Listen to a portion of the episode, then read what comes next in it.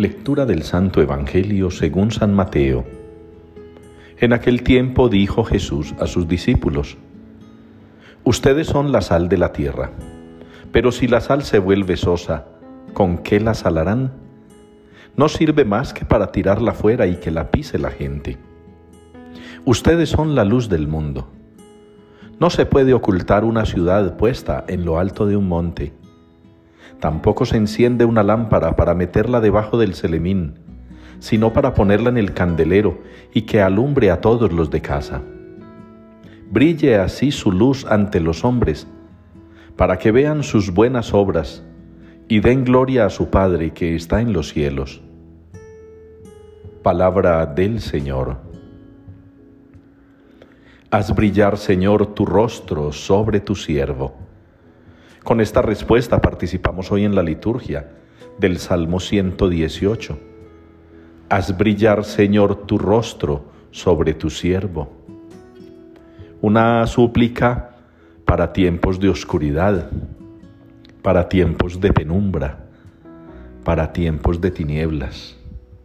Una súplica para tiempos como los que estamos viviendo, en los que lamentablemente por las redes sociales y por los medios de comunicación, estamos recibiendo mucha información que contiene mentira, que contiene falsedad, que contiene engaño. Información que mucha gente se traga porque no tiene cabeza para discernir, porque no tiene cerebrito para discernir, porque no tienen alma para discernir. Aquel que está poco preparado, y que tiene poco equipamiento en la cabeza y en el alma, no puede discernir la verdad. Y entonces todo lo que le pintan, folclórico, ruidoso, colorido, escandaloso, llamativo, e incluso aceptado por las torpes e ignorantes mayorías, muchos lo asumen como si fuera la verdad. Necesitamos del Señor Jesucristo y de su alimento. Necesitamos del Señor Jesucristo y todas las gracias y dones que nos concede en el sacrificio de la misa, en los sacramentos, en la lectura de la palabra diaria, en la oración personal y comunitaria. Nosotros necesitamos al Espíritu Santo, ese Espíritu que nos ha enviado Jesús y nos lo ha enviado con el amor del Padre. Ese es el rostro del Señor que brilla sobre nosotros para que también nosotros, capaces, inteligentes, entendidos, conscientes del error y de la verdad, de la mentira y de lo cierto, podamos discernir y no tragar entero.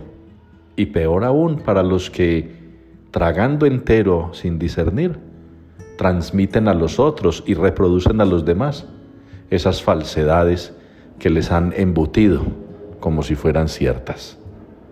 El Señor en el Evangelio se lo expresa a los discípulos. Y ustedes y yo, por la acción del Espíritu Santo y por un esfuerzo muy grande de conversión, tenemos que ser sal de la tierra y luz del mundo.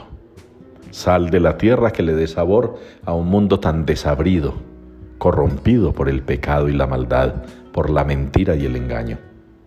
Y luz para un mundo que camina en tinieblas porque se le oculta la verdad, a veces con mucha facilidad, porque tantas almas, tantos millones de almas que se rehusan a recibir de Dios la luz, nunca podrán ver la verdad y solo transmitirán la mentira que adoran como si fuera algo cierto.